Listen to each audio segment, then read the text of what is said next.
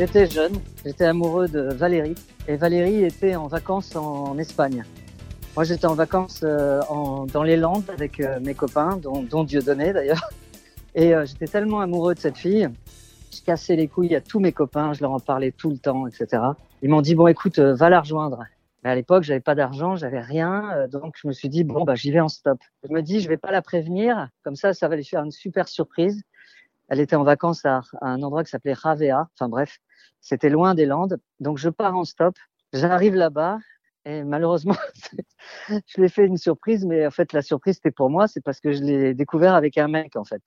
Donc euh, ça a été une très très mauvaise surprise. Donc euh, le lendemain ou le surlendemain, je repars en stop en chialant et en écoutant sur mon Walkman euh, une chanson des Smiths, un groupe très connu à l'époque. Et voilà, donc c'était horrible en fait parce que j'ai essayé de rattraper le coup avec cette euh, Valérie, mais elle était entourée d'Espagnols et moi je pensais que personne ne parlait français, donc je me suis permis de parler très mal des mecs qui étaient autour de la table.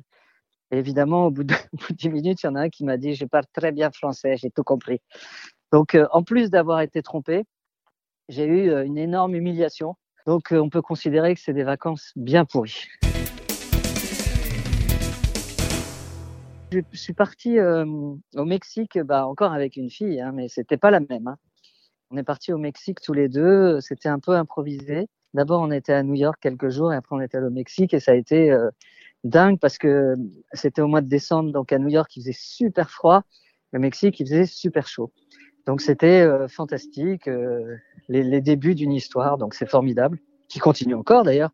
Mais ça, c'était des vacances géniales. Et puis après, euh, il y a des vacances avec tous mes potes, euh, avec euh, Dieudonné, dont, dont je t'ai parlé tout à l'heure. On s'est fait des vacances en Espagne aussi. on était toute une bande, on faisait les cons, on fumait. Enfin, moi, je buvais pas, mais bon. Bref, on allait en boîte, on allait draguer. Enfin, c'était des vacances idéales pour des petits cons, des petits branleurs de 20 ans, quoi. Celle qui vient à l'esprit, c'est les, vacances au bord de la mer de Michel Jonas, mais c'est pas très. On allait au bord de la mer avec mon père, mon frère, ma mère.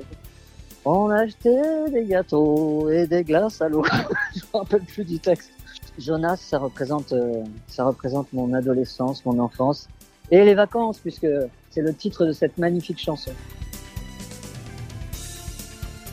Chers auditeurs des grosses têtes, vous allez vous taper tout l'été le best-of des grosses têtes. Mais vous allez voir qu'à la rentrée, ce sera mieux que le best-of. Ce sera le best, best, best, best, best-of. Parce qu'on va arriver, euh, on aura la pêche, on aura travaillé, on aura, on se sera baigné, on aura vécu plein d'aventures et plein de conneries à raconter aux auditeurs d'RTL.